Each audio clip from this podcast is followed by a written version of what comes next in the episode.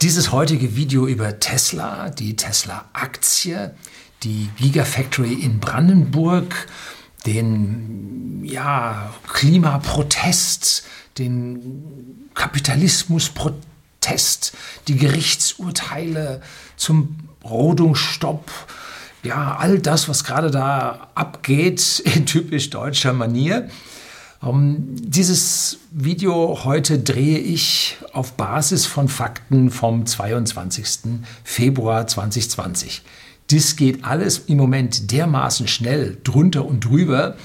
Äh, aktuell wurde jetzt der Rodostopp wieder aufgehoben. Um, ja, dass ich also jetzt hier nur einen kurzen Einblick äh, oder, oder, oder, Foto geben kann von den aktuellen Zuständen, möchte Ihnen aber ein bisschen die Hintergründe geben. Und das ist jetzt das Schöne. Ich werde hier immer gesagt, ah, machen Sie mal mehr Videos über Tesla. Äh, und dann sagen die, um Gottes Willen, bloß kein Tesla und so. Und heute mache ich mal ein Video über Tesla und die Grünen und die Politik und ich rühre mal so im großen Topf richtig um. Ja, ich freue mich richtig drauf. Es geht auch um die Finanzen, es geht auch um die Aktie. Das ist also hier das nächste Thema, was ich auf dem Blog habe, damit reinbringe. Ja, bis auf die Weltraumfahrt ist fast, ja, Elon Musk ist ja auch bei SpaceX dabei, der hat gerade mal wieder einen Booster verloren. Äh, auch da wird wieder rumort in den Medien. Also alles gehört hier gewisserweise zusammen. Und die Tesla-Aktie hat in den letzten drei Monaten um 158 Prozent auf 827 Euro zugelegt. Das ist der Hammer. In Dollar war es ein bisschen weniger, da waren es nur 154 Prozent, da steht es momentan auf 901 Dollar. Zumindest war das der Kurs zum letzten Wochenende. Tja, der Kurs hat sich also um den Faktor 2,58 verbessert. Da ging es also richtig ab. Und bin ich dabei? Habe ich einen Reibach gemacht? Nein, die einen werden jetzt sagen, die, die, die, äh, freuen sich darüber, dass ich es nicht geschafft habe. Ähm, ich habe mein Aktiendepot nämlich Ende 2000 2018 und im Laufe von 2019 umgeschichtet und zwar auf ein stabileres, weniger volatiles äh, Depot, weil ich glaube, dass ich damit in die kommende Krise, ja, ich bin also ein Krisenprophet, um, besser reinkommen und überdauern werde als mit hochvolatilen Aktien. Und Tesla ist eine hochvolatile Aktie. Ne? Wenn auf einmal in einer großen Rezession die Autos nicht mehr gekauft werden, dann war es das mit dem Aktienkurs. Ja, ganz bestimmt. So, also deswegen habe ich keinen ähm, Verdienst mit Tesla gemacht, aber da ich das gesamte Portfolio umgeschichtet habe und dabei natürlich auch Steuern bezahlt habe, ähm, habe ich ja an anderer Stelle Verluste vermieden. Das ist ja auch was wert. Ne? So, das, trotzdem oder nichtsdestotrotz, so ist richtig, stellt sich die Frage, wie wird das alles weitergehen und kann das alles so weitergehen? Und ja, jetzt gehen wir dann ins Detail. Bleiben Sie dran.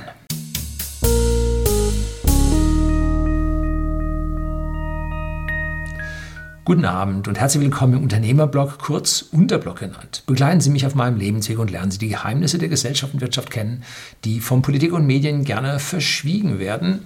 Und jetzt blende ich Ihnen gleich mal von dem Portal OnVista, die haben also ganz, ganz tolle Auswertungen für Aktien, blende ich Ihnen mal das Chart des Kursverlaufs von Tesla der vergangenen drei Monate ein. Das geht richtig ab das geht richtig nach oben und wir sehen eine Spitze am 4. Februar 2020, wobei es zu einem kurzen Hoch von 887 US-Dollar kam bei enormen Handelsvolumina. Normalerweise handelt die Aktie so mit 15 Millionen Aktien pro Handelstag und da stieg das dann an auf 50 bis 60 Millionen Aktien. Und da merkt man immer gleich, was ist denn da passiert? Ähm, und in diesem Fall war das ein sogenannter Short Squeeze. Das muss man jetzt ein bisschen erklären. Spekulanten hatten sich die Aktien von anderen Besitzern, Aktienbesitzern, ausgeliehen. Wahrscheinlich bei Werten um 200 bis 300 Dollar. Und in dem Moment, eine Minute nachdem sie sich die ausgeliehen haben, haben sie sie verkauft. Sofort, zack, Geld geholt. Und diese enormen Verkäufe, die dort leer stattfinden, Äh, diese enormen Verkäufe führen also zu einem Drücken des Aktienkurses. Und Tesla ist die Firma oder war die Firma, die am meisten geschortet war ja, an der gesamten Nasdaq. Da stärker nur war Amazon geschortet mit ähm, 10 Milliarden Dollar Aktien. Bloß Amazon ist 40, 50 mal größer als Tesla. Und Tesla war mit 9 Milliarden geschortet. 28 Prozent aller sich im freien Handel befindlichen Aktien von Tesla waren leer verkauft worden. Das stellen Sie sich vor, ein Drittel der Aktien oder fast ein Drittel der Aktien leer verkauft. Das drückt einen Aktienkurs ohne Ende. So, nun stieg der Aktienkurs an und auf einmal endeten diese Ausleihfristen. Da kann man dann, also muss erstmal muss man Leihgebühr bezahlen. Deswegen werden diese Aktien überhaupt nur verlieren. Wenn jemand sagt, ja, ich vertraue Tesla, dass die in fünf Jahren da sind, ich behalte die Aktien ganz, ganz lange, dann sagt er, ich verkaufe meine Aktie oder ich verleihe meine Aktie an einen Dritten und der wird sie sicherlich verkaufen, weil es ja, der will ja short gehen damit. Aber mir ist das egal, weil A, glaube ich dran, dass Tesla durchhält. Ja, die Medien sagen ganz was anderes. In drei bis sechs Monaten sind die pleite. Ähm, äh, ich bekomme von Tesla ja keine Dividende und über die Leihgebühr kann ich tatsächlich was bekommen. Also da kriege ich Geld für. Das heißt, ich kann mit einer Aktie, die keine Dividende ausgibt, kann ich eine Pseudo-Dividende als Ausleihgebühr bekommen. Der, der die Aktie sich ausleiht, der sollte das Ding auch versichern, weil ohne Versicherung würde ich die Aktie nicht ausleihen. Und dann muss man Stück für Stück dann diese äh, Positionen, kann man sie dann auch verlängern, was jedes Mal aufzahlen, Geld zahlen bedeutet. Und auf einmal stieg die Aktie an und die Leute wurden ängstlich und haben gesagt, oh, das mit dem Short Sell, das. Hm.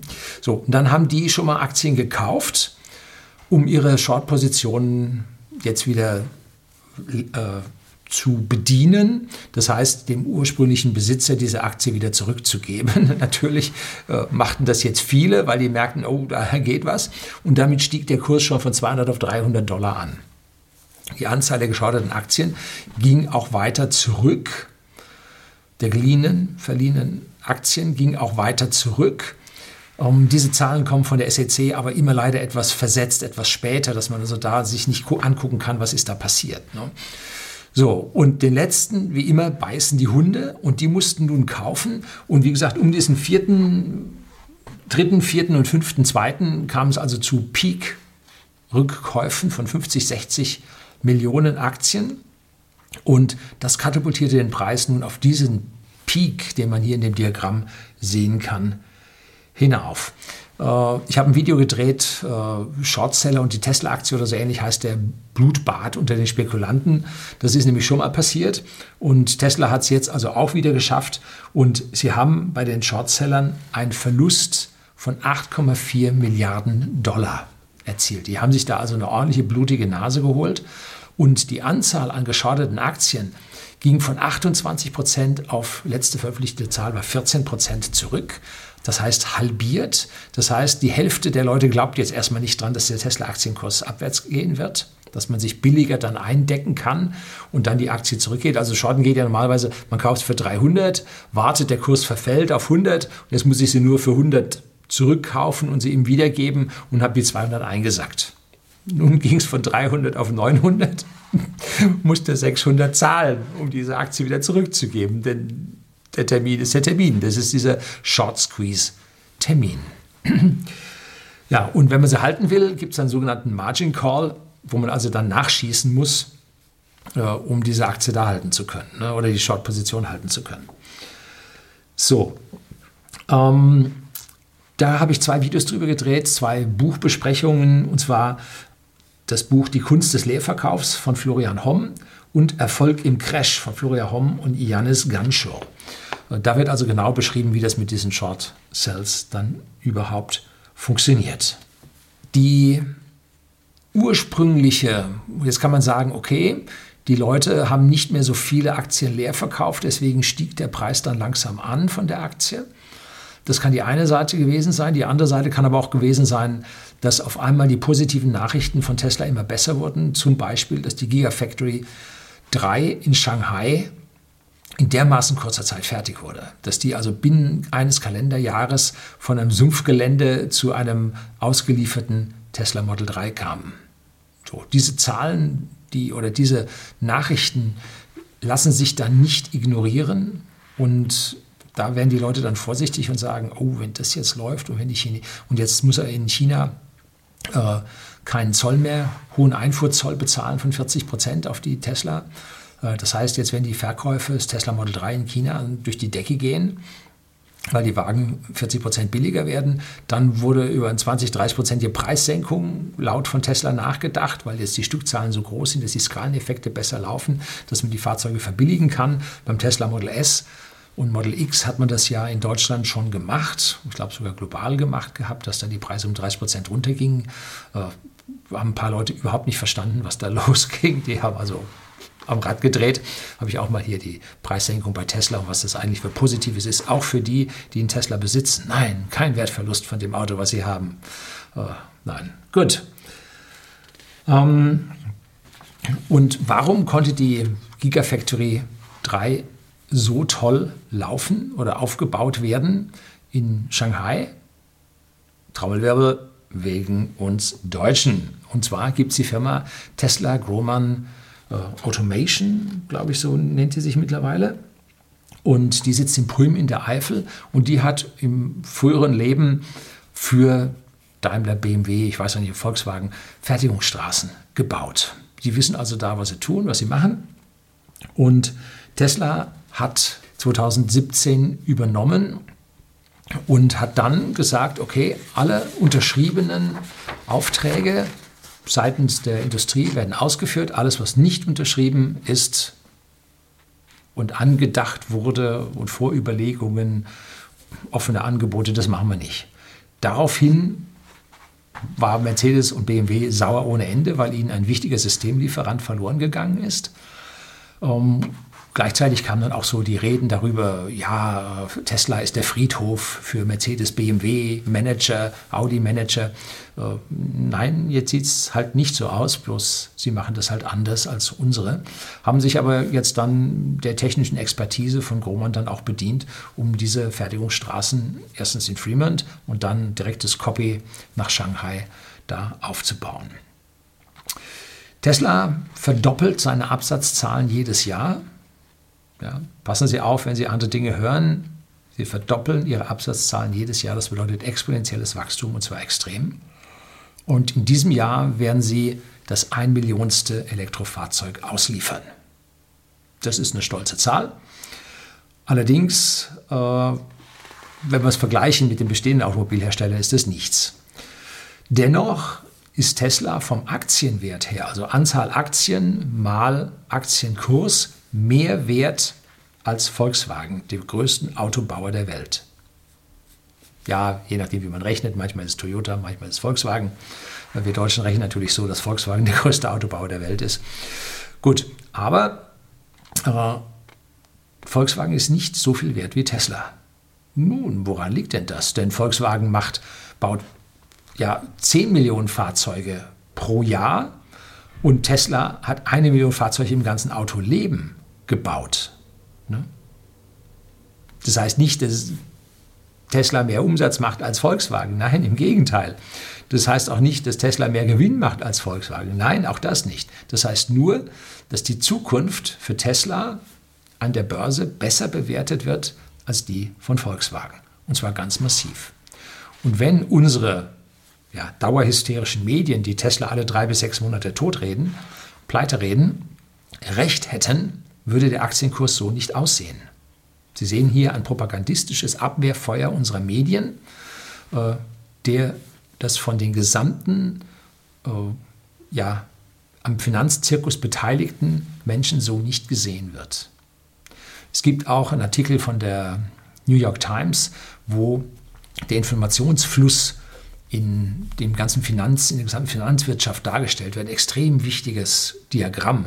Schreibe ich Ihnen unten nochmal rein, wo Sie sehen können, wie Analysten, Medien, äh, und Unternehmen gemeinsam den Markt mit Informationen beeinflussen, um Aktienkurse zu verändern. Also hochgradig interessant. Äh, und das hat man halt versucht bei Tesla und zwar jahrelang und ist jetzt letztendlich auf die Nase gefallen und der Kurs explodiert nach oben. Und wann der wieder runtergeht und ob der wieder runtergeht, also ich bezweifle das. Allerdings ist er mir trotzdem zu volatil, als dass ich ihn kaufen würde. Ja, gut, wer jetzt darauf wartet, dass der Kurs runtergeht, der Markus Einschein vom Kanal Tesla Markus, äh, der hat ja gesagt, äh, warten, bis Tesla wieder runtergeht. Ja, ganz lange warten. Ne? So, äh, das ist also jetzt eine Geschichte, ähm, wo es hingeht.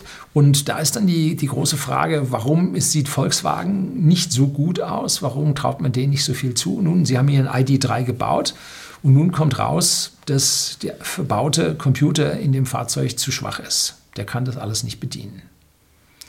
Softwareprobleme. Ne? Und als zweites äh, haben sie Probleme wohl, wie man so wie Vögelchen pfeifen hört, mit ihren Motoren, extreme Ausschusszahlen. Und so bauen sie nun den ID3 auf Halde und wird nicht ausgeliefert. Das kennen wir schon von den WLTP-Autos, die alle ausgeliefert wurden, wo sie am BER ganze Parkhäuser angemietet hatten, um die Autos da reinzustellen. Ähm, also da ist es am Rumoren und dazu kommen jetzt äh, in Europa, zumindest Deutschland und Österreich, Milliardenzahlungen auf Volkswagen zu wegen des Dieselskandals. Auch da sieht es nicht so gut aus. Dann sind die Absatzzahlen global der deutschen Automobilindustrie zwei Jahre in Folge um jeweils ungefähr 10 Prozent gesunken. Auch wenn jetzt für Deutschland ein Zuwachs an Verkauf von Automobilen gemeldet wurde, ja, für Deutschland. Ne? Aber dafür, das ist ein ganz kleiner Teil der Welt der Gesamtwelt ging die Sache runter. So, also auch da wieder propagandistische äh, Fake-Meldungen in unseren Medien. Äh, muss man alles realistisch gucken. Also bei Tesla werden mehr Autos verkauft, verdoppelt jedes Jahr und bei der bestehenden Automobilindustrie geht es runter.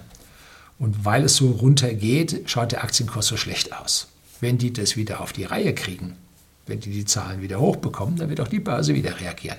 Wenn sie es nicht schaffen, Schaut schlecht aus. Da die Finanzkrise auf uns wartet, die nächste, und die wird heftig, sehe ich also kein Ansteigen dieser Kurse in absehbarer Zeit. Ne? So. Was bei Tesla noch sehr, sehr wichtig ist, ist der Gewinn. Jetzt haben sie also zweimal, sie tun sich schon hart, mehr als zwei Quartale hintereinander Gewinn auszuweisen. Besonders wenn sie jetzt nochmal eine Factory bauen und wieder Milliarden dafür benötigen äh, in der Grünheide. Äh, da sieht es also dann so aus, äh, dass sie nach wie vor keine Dividenden ausschütten können. Gut, das hat Google noch nie in Firmengeschichte gemacht. Ähm, der Aktionär muss da zufrieden sein mit den Kursgewinnen, die da kommen. Und wenn die höher sind als Dividenden, dann ist der ja, Aktienbesitzer normalerweise auch ganz fröhlich. Am allerwichtigsten ist der sogenannte Operational Cashflow. Ob mit dem Kerngeschäft des Autobauens man in den Gewinn kommt. Und da liegt Tesla mittlerweile sehr, sehr gut. Der Operational Cashflow haben sie immer weiter, immer weiter verbessert. Und in diesen Operational Cashflow geht halt nicht die Investitionstätigkeit in neue Fabriken ein, sondern nur, was in dem Auto läuft. Und dazu gehört auch die Rohmarge. Äh, und die hat Tesla beim Model 3 ganz massiv verbessert. Und die Rohmarge bei den Tesla-Automobilen liegt um Faktor 2 bis 3 höher als bei unseren deutschen Autobauern. Und das ist die eigentliche grundlegende Aussage, dass Elektroautos sich so viel billiger herstellen lassen äh, oder profitabler herstellen lassen als Verbrenner. Das ist die Grundaussage und daran hängt nun auch dieser Aktienkurs. So, kommen wir jetzt zum geplanten Tesla-Werk Gigafactory 4 in Grünheide bei Brandenburg, bei Berlin. Und darüber habe ich ja schon ein Video gedreht mit Haufen Kopfschütteln auf meiner Seite. Ich bin bei diesem Standort extrem gespalten. Ich hatte mir vorgestellt oder mir vorstellen können, dass Tesla nicht nach Deutschland kommt, sondern eher in den Niederlanden das Werk bauen wird, weil hier die Politik doch in der Regel den deutschen Automobilbauern sehr zugetan ist. Momentan redet man äh, obwohl die Konzerne noch Milliarden Gewinne machen, dass man sie subventionieren sollte und so kommen die ersten Forderungen raus. Äh, ja, äh, völlig gaga. Ähm, und diese Zugewandtheit der deutschen Automobilindustrie gegenüber wäre für mich ein No-Go gewesen, in Deutschland anstelle von Tesla zu investieren. Ähm, und dann in ein rot-schwarz-grün regiertes Bundesland Brandenburg, ja immerhin nicht zu den Kommunisten in Berlin, die als Rot-Rot-Grün sich in den Verstaatlichungsfantasien und staatlichen Lenkungen und Vergraulen von Google, Google mit ihrem Standort aus Berlin da eine und der andere überschlägt. Ähm, dabei konnte doch Berlin nur mit Hilfe der USA von den Kommunisten gerettet werden. Ne? Gut, jetzt haben sie es geschafft, jetzt sind die Kommunisten dran in Berlin und ja, niemand hat die Absicht, eine Mauer zu errichten. So, also das Gedächtnis der Gesellschaft ist sehr, sehr kurz. Und da sieht man mal wieder, ja, auch ohne Mauer ist man tiefrot, hat sich ein grünes Mäntelchen umgehängt. Aber dieses grüne Mäntelchen hat ein tiefrotes Futter auf der Innenseite. Ne? So, auf der äh, erworbenen Fläche da in Grünheide sollte früher mal ein BMW-Werk gebaut werden. Das ist ein erschlossenes oder zumindest mal gewerblich gewidmetes Industriegebiet oder Gewerbegebiet, wo also prinzipiell die Baugenehmigungen alle da sind. Und BMW hat dann nicht gebaut, weil sie den, ja, die Zukunft so nicht gesehen haben, dass sie da entsprechend groß ausweiten könnten. Und deshalb ist die Fläche dort brach geblieben.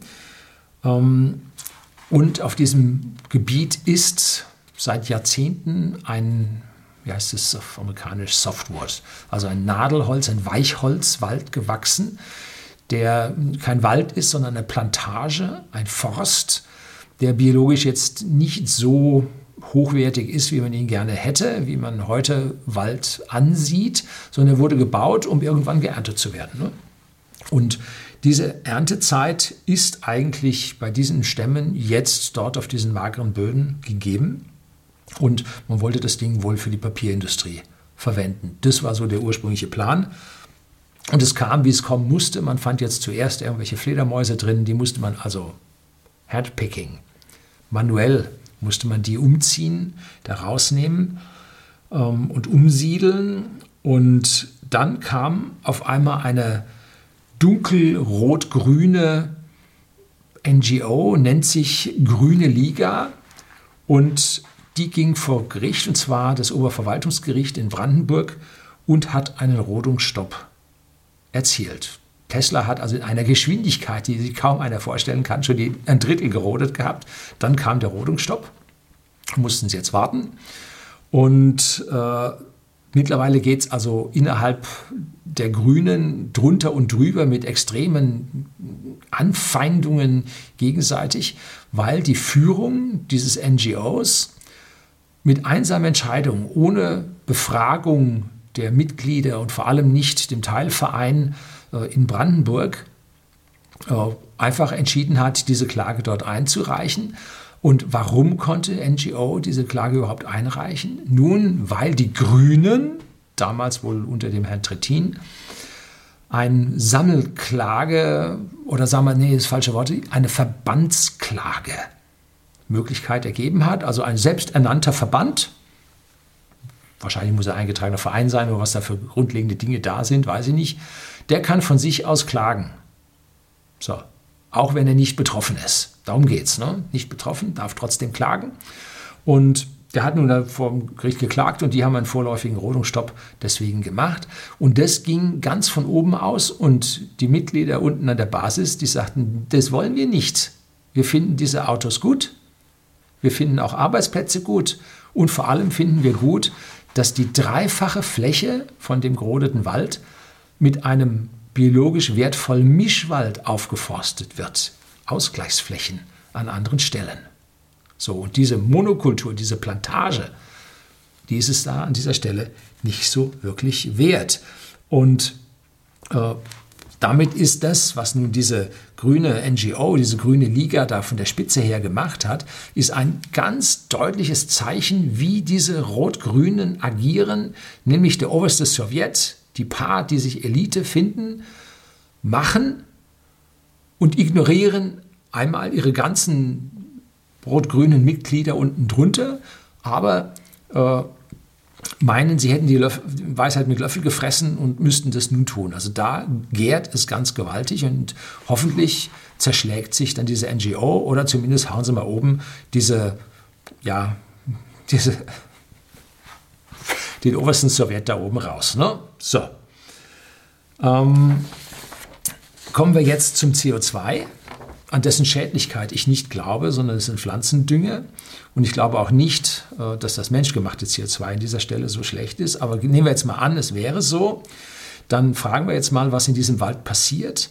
Nun, ein Wald bindet CO2 in seiner Masse und der Massenzuwachs in einem Wald ist in den ersten ein, zwei Jahrzehnten am höchsten. Da sind die Wachstumsraten am größten und dann geht der Wald in eine Sättigung und steht dann nur noch als CO2-Speicher.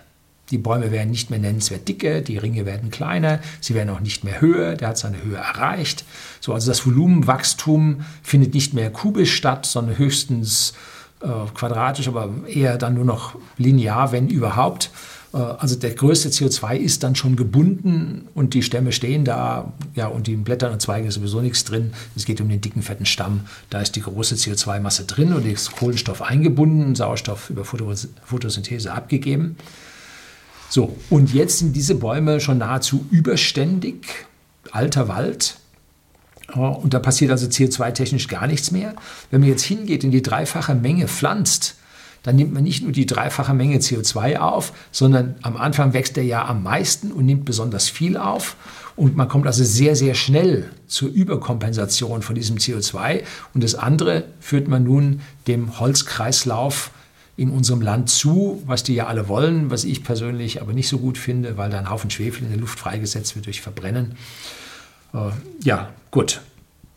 Ähm, das kannst du einem Grünen nicht erklären.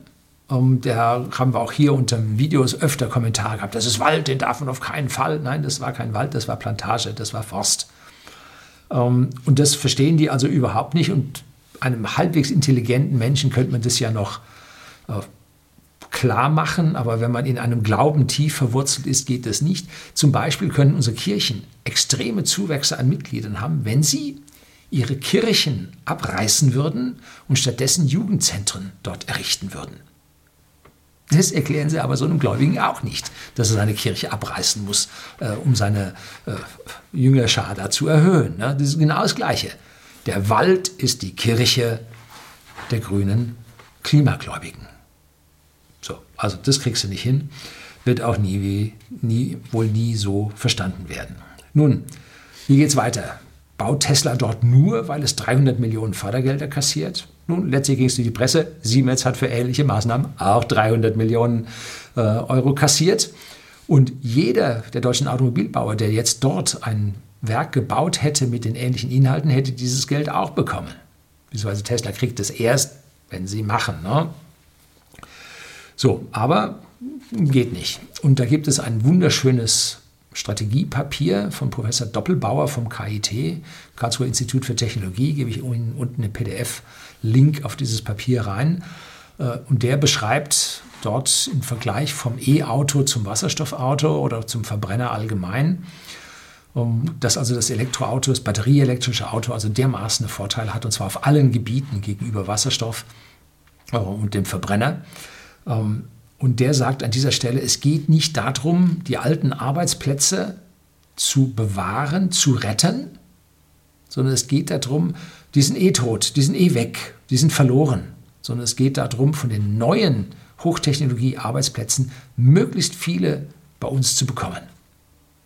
Wenn man versucht, dem Alten nachzuhängen und dort subventioniert die Automobilindustrie, die machen den alten Käse weiter und und und, binden mentales Kapital äh, lässt die Leute nicht auf das Modernste los, sondern das Alte zu optimieren und, und zu schummeln und zu was weiß ich alles, äh, dann schadet das der Volkswirtschaft, dann geht das runter. Sondern man muss die neuen Arbeitsplätze bekommen und das nennt sich, ja, eine der großen liberalen Libertären, Schumpeter, die schöpferische Kraft der Zerstörung. Wenn man also das alte System zerstört, schöpft man daraus ein neues, besseres, was uns in eine positivere Zukunft bringt. Diese schöpferische Kraft der Zerstörung bringt dem Einzelnen über eine gewisse Zeit lang Probleme, schwer verliert Arbeitsplatz und und und. Aber das Neue kommt und es wird besser. So. Jetzt kam dann Entwarnung. Äh, und zwar hat das Gericht nun geprüft und erstaunlich schnell. Ähm, und man hat dieses Rodungsverbot wieder aufgehoben und Tesla kann weitermachen. Und was ist passiert? Zwei Mitglieder der Baumpiratinnen. Die haben sich also in sechs bis acht Meter Höhe an Bäume gefesselt und mussten also nun von Höhenrettern, die haben es wahrscheinlich aus Bayern, aus dem Gebirge eingeflogen, äh, mussten sie die da nun runterholen. Und ich nenne sowas Hausfriedensbruch. Das ist Privatgrund betreten verboten und die kommen und fesseln sich da dran. Äh, aber so sind nun mal die Basisgrünen oder Rot-Grünen eben. Ne?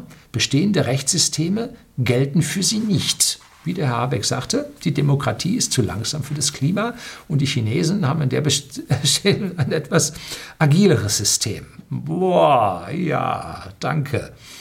Und Rot-Grüne sind im tiefsten Inneren undemokratisch, weil sie diese Rechtsstaatlichkeit, unsere Gesetze, die wir demokratisch erzeugt haben in der Vergangenheit, weil sie die ignorieren und sagen, wir sind die Guten, ihr seid die Bösen und deshalb machen wir das. Ich habe mich über das Rechtssystem und Greenpeace schon mal in einem Video ausgelassen, wo Greenpeace da eine russische Ölplattform in der Arktis da besetzt hat und die Russen haben den dermaßen verkastelt bei Wasser und Brot, 30 Tage und nur die höchste Demo äh, äh, diplomatische Anstrengung hat man die also da wieder rausbekommen. Äh, ich glaube nicht, dass Greenpeace an russischen Ölplattform nochmal irgendwie versucht, sich daran zu ketten äh, und auf irgendetwas hinzuweisen. Ne? Ähm, so wird es in Deutschland nicht laufen, denn die von Tesla herbeigeführte Hausfriedensbruchklage wird bei uns zu nichts führen, ne? weil unsere Politik und unsere Politik äh, besetzt die hohen Gerichtsposten, ist auf dem linken Auge blind. Das ist sie also weitgehend blind. Das hat man in Hamburg gesehen beim linken Protesten da am G20-Gipfel. Habe ich auch mal extra Video über die linke Gewalt gedreht. Die wird bei uns ignoriert. Ne? Also das ist zulässig im weitesten Sinne des Wortes. Und so sagen die Baumpiratinnen auch, sie sind wegen der Bäume da, Baumpiratinnen, aber auch wegen der allgemeinen Kapitalismuskritik. Wow. Außen grün, innen tiefrot.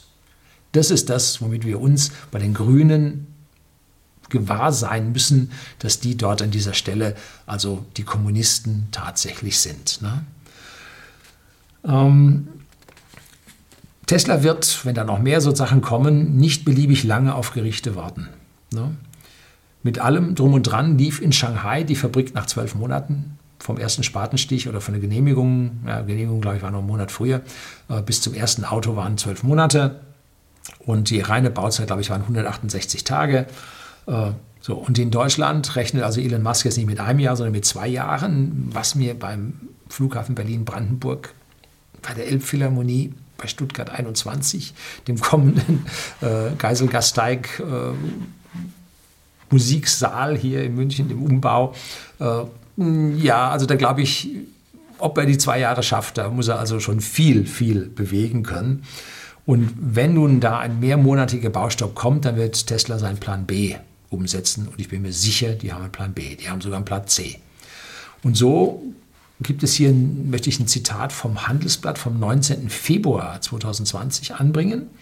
Und da schreibt das Handelsblatt nun drin, Brandenburgs Wirtschaftsminister Jörg Steinbach, SPD, hofft derweil, dass das Oberverwaltungsgericht zugunsten Teslas entscheiden wird. Denn bei einer Verzögerung von mehr als einem halben Jahr, sagt Steinbach, könnte der US-Konzern abspringen. Wenn wir denen zu lange zu große Schwierigkeiten machen, zitiert die Bild-Zeitung den Minister, würde ich daraus dieses Risiko sehen. Wir sind ein bisschen nervös. Und jetzt kommt's. Tesla darf bis Ende 2021 vom Kaufvertrag zurücktreten, sofern sich schwerwiegende Gründe gegen die Investition ergeben. Das heißt, die haben sich da natürlich abgesichert. Wenn man da Milliardeninvestitionen macht, dann lässt man sich nicht von irgendjemandem längere Zeit in der Nase herumführen, dann geht man nämlich wieder. Ne? So, und damit gibt es also auflösende Bedingungen in diesem Vertrag. Und wenn sich jetzt dann nun jemand für eine Woche da an einem Baum kettet, dann ist das alles noch in Ordnung. Wenn aber jemand auf einmal sagt, nein, du musst jetzt hier ein Bodengutachten machen und es dauert ein halbes Jahr und der Ausgang ist ungewiss, dann wird Tesla sagen, alles klar, das war's. Und da müssen sich alle darüber klar sein, dass diese Fabrik schnell gebaut wird oder gar nicht. Das ist ein wichtiger Punkt. Schnell oder gar nicht. Und Tesla erlaubt den Deutschen hier 50 Prozent langsamer zu sein als die Chinesen. Ein tolles Zugeständnis, wie ich finde. So, das war jetzt im Prinzip die Faktenlage mit meiner Interpretation. Und was können wir jetzt daraus am Ende lernen? Nun, es gibt innerhalb der Grünen, jetzt kommt mein politisches Statement, zwei Fraktionen. Die eine sind die Fundis, die den Homo sapiens als Pest ansehen. Die Erde hat Homo sapiens und der muss weg, ähm, wo Kinder gegen CO2 aufgerechnet werden, äh, wo, ja, das lassen wir weg, was mit den Kannibalen. Äh, also der Planet hat Homo sapiens und sie wollen unseren Planeten deindustrialisieren und entvölkern. Dazu gehört der völlige Verzicht auf den Individualverkehr. Das schnellste darf die Eisenbahn sein. Flugzeuge und Autos werden verboten. Busse und Bahnen und Fahrräder, das war's. Und auch mit der Ernährung zurück auf die Scholle, nur Bio. Und damit ist mittlerweile klar, nur Bio bedeutet, man kann maximal zwei Milliarden Menschen auf der Erde ernähren. Und wir haben acht Milliarden, das heißt sechs Milliarden müssen weg. Verhungern, sterben, nicht geboren werden. Aufs tiefsten Inneren unmenschlich, könnte hingehen bis zum Genozid, wenn man halt mit Gewalt Bio und solche Dinge durchsetzt, dann können wir kein Nahrungsmittel mehr exportieren in die dritte Welt. Äh, die Leute dort würden verhungern. Äh, also eine ganz, ganz schlimme, fundamentale Ausrichtung für unseren Planeten. Glücklicherweise glaubt die restliche Welt nicht an diese Fantasiegebilde, die hier von diesen Fundigrünen ausgegeben werden. Ähm, aber wir sollten wissen, auf was wir uns da bei einer Wahl von Grünen äh, einlassen. Ne? Die Welt wird nur zu einem besseren Ort werden, wenn wir modernste Technologie, Produktionsfortschritte, Produktivitätsfortschritte im Prinzip bringen, die uns helfen, äh, mit einem mit höherer Technologie unsere Umwelt mehr zu schonen. Schauen wir nach Afrika, schauen wir nach Asien, überall dort, wo die Technologie nicht so weit fortgeschritten ist, dort haben sie den Umweltsiff, dort haben sie die Vergiftungen, äh, dort haben sie keine Mülltrennung, weil die Leute um das Überleben für sich selber kämpfen. Und bei uns, wo Technologie hoch ist, technische Durchdringung hoch ist, bei uns ist die Umwelt am saubersten. Also es geht nur mit technischem Fortschritt, mit solchen modernsten Elektroautos, die die Umwelt dann nicht mehr verpesten, die mit minimalen Ressourcen auskommt. Alles, was die Medien da über Lithium, Kobalt und so weiter über sie ausschütten, weitgehend Fake News. Sehen Sie sich das Video äh, von der Dualen Hochschule Baden-Württemberg an, wo der Herr Professor da mit diesen Mythen komplett aufräumt. Ne? Schauen Sie sich das an. Solange bei den Linken die SEDler das Wort haben und die Kinder der SEDler das Wort haben, bei der SPD die Gewerkschaften, bei den Grünen die Klimafundis, bei der CDU die kirchlichen und bei der AfD die völkischen das Sagen haben, solange geht der Kurs von Deutschland Richtung Süden. Ne? Brauchen wir überhaupt nicht drüber nachdenken. Jede dieser Parteien hat also da den völligen Betonklotz an die Füße der Mitglieder gebunden, dass es also nur abwärts ins Verderben gehen kann. Und habe ich jetzt eine Partei vergessen? Ja, die FDP. Aber die hat sich in Thüringen nun wieder ganz deutlich unter die 5%-Hürde katapultiert. Also da wird es dann nun auch nichts werden. Game over. Brandenburg wird zeigen, ob es noch einen Hauch einer Chance für uns Deutsche hier gibt. Das soll es gewesen sein. Herzlichen Dank fürs Zuschauen.